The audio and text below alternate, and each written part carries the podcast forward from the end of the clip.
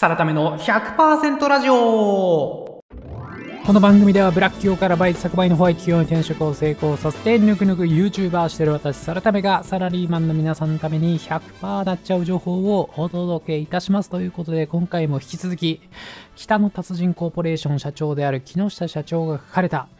時間最短化、成果最大化の法則を題材にですね、成功者のカバン持ちは成功しないというそんなお話をさせていただきたいと思います。えー、北の達人木下社長シリーズ3回目にして最終回です。えー、1回目、初回目はですね、えー、初回目、初回はですね、えー、経営に関する本、えー、2回目、はマーケティングに関する本、そして今回はですね、仕事術に関する本なんで、非常に活かしていただきやすいのかなというふうに思います。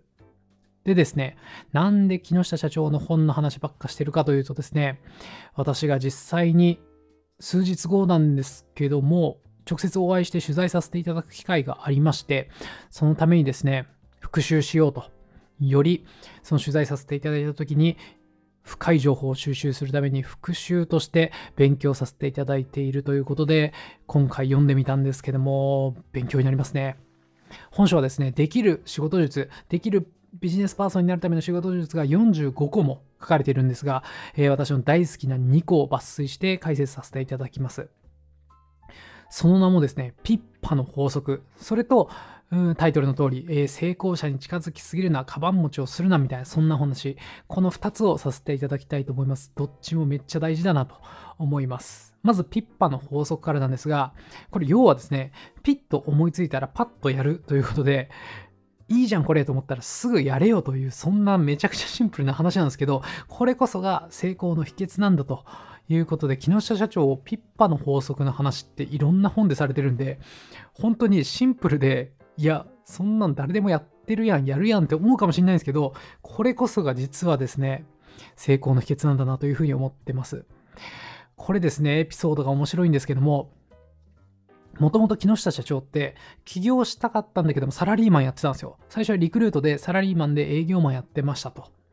求人広告を売る営業みたいな仕事をされてたみたいなんですけども、それをやりながらも、こう、社長にいろいろあったりとか、あとセミナー行ったりとか、ビジネス書ガンガン読んだりと、こう企業準備を進めていたわけなんですけども、その段階って、もう知識は頭にパンパンにある、パンパンに詰め込まれた状態なんですよね。ただ、木下社長の中で違和感があったのが、もう知識はもうパンパンになっていて、どの社長とかと話しても、この営業でいろんな社長と話しても、全く遜色なく会話できるらしいんですよ。なんなら自分の方がその知識レベル高いんじゃないかって思うぐらいなんだけども、その話してる社長の会社はどんどん大きくなっている。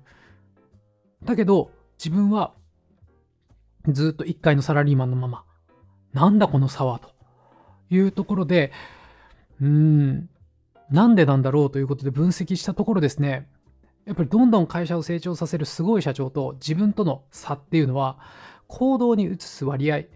自分が思いついたアイデアをどれだけ行動に移すか、この割合が全然違うなっていうことに気づいたらしいんですよ。というのも、木下社長もアイデアマンなんで、すごい社長に会ったら、こういうこと今度やってみたらどうですかみたいな話を提案するらしいんですよ。そしたら、やっぱすごい社長っていうのは次会った時に、あれやってみたよと。ていうかもう全部やってみて、これはダメで、これはうまくいきそうみたいなことを言ってくれるらしいんですよ。ただ、その提案したことって、まあ、営業マンとしても、その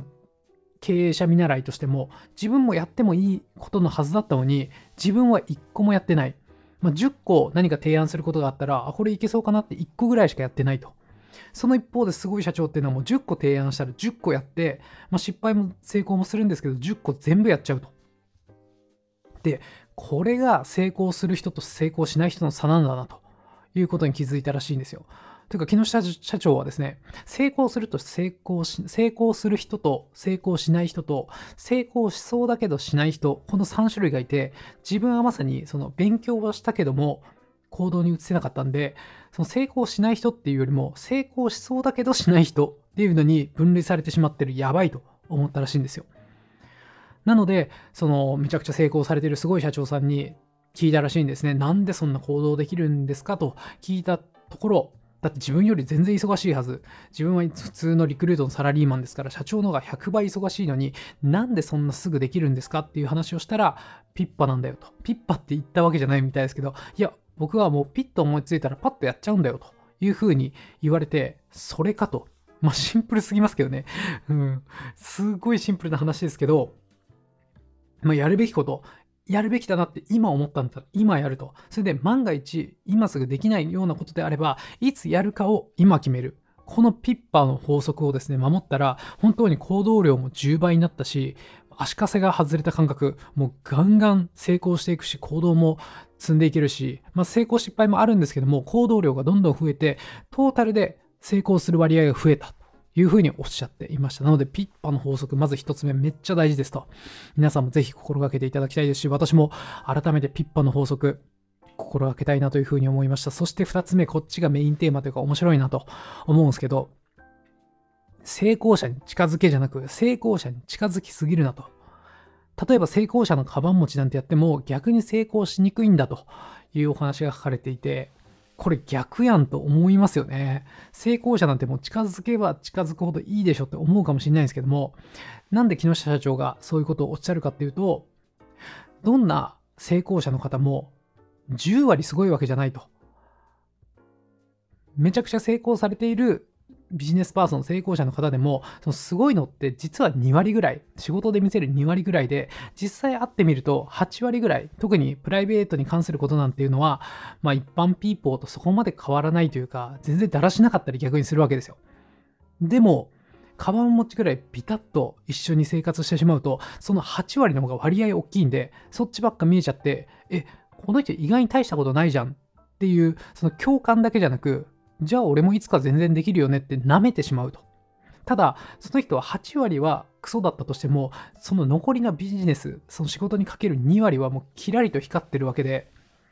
本当はその2割だけに着目して、そこを自分に生かした方がいいわけですよ。だから8割を変に見ない方がいいと。なので、近づきすぎず、その2割だけ見えるように、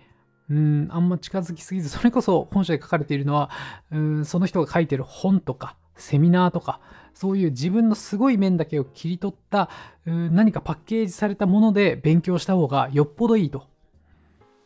その証拠に2代目社長ってあんま成功してないよねみたいなことも書かれていますね。そうですよ。まあで、そうですよね。2代目社長とかもおそらくそうなんでしょうね。その先代の自分の親の社長がすっごいビジネスを成長させたとしても、そうれとはまた別のだらしない一面とかを知ってるんで、あ、この人でできるんなら俺でもできるかなって思っちゃうんだけども、うん、それはだらしない8割を見すぎてしまっていて、その2割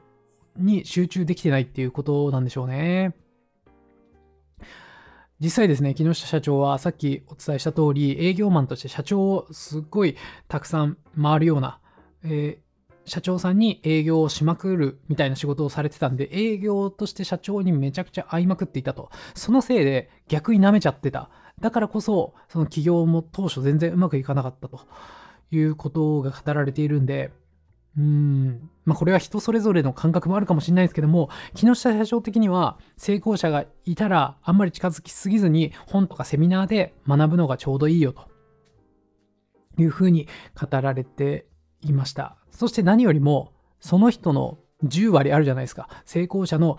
んすごい2割だけなじゃなく、もうプライベートの8割まで知る必要はなくて、2割知って、そこをうまく切り取れたら、それを使ってですね、ピッパの法則じゃないですけど、その2割を学んだ上ですぐ行動に移すと、そっちの方がよっぽど大事ですよというお話が語られていて、ほんまそうやなと思った次第でございます。最後まとめさせていただきます。今回もですね、引き続き北野殺人コーポレーション社長である木下社長の本を紹介させていただきました。時間最短化、成果最大化の法則。こちらの一冊を題材に、成功者のカバン持ちは成功しないというお話をさせていただきました。今回が最終回とさせていただきます。えー、触れさせていただいたのは、ピッパの法則。ピッと思いついたらパッとやると。いいと思ったらすぐやって、万が一今すぐにやれないんだったらいつやるか今決めると。いうことを私も心がけたいなと思いました。それで成功者に近づきすぎるなということで、どんなすごい人でも8割は一般ピーポーで2割がキラッと光ってるだけなんでその2割だけ切り出して、えー本とかセミナーとかで学んであとは自分の行動に移すということが大事なんだなと思いましてまさにあれなんですよね、えー数日後に木下社長に直接会って取材させていただくんで、まあ、ここから学んでですねうん木下社長の特にここすごいなっていうところをピックアップして勉強させていただきたいなと思います。なんか確かにあるんですよね。成功者の方とか私も YouTuber やってると合わせていただくと、あ、意外にこんな感じなのねみたいな部分もあったりするんですよね。で、それを見て、えじゃあ俺もいけるかなみたいなことを考えてると、自分のやり方、自分のビジネスの仕方とか仕事っぷりみたいなフォームを崩すじゃないですけど、投球フォームがなんか乱れるみたいなことがあったりするんで、今度、木下社長と会うときはですね、特にウェブマーケティングとか、うーん、そうですね、マネジメント、そうなんですよね、Z 世代のマネジメントとか非常に得意だって本で書かれていたんで、その本でこう切り出された特にすごい部分に着目してですね、勉強させていただきたいなというふうに思います。ということで、いってらっしゃい。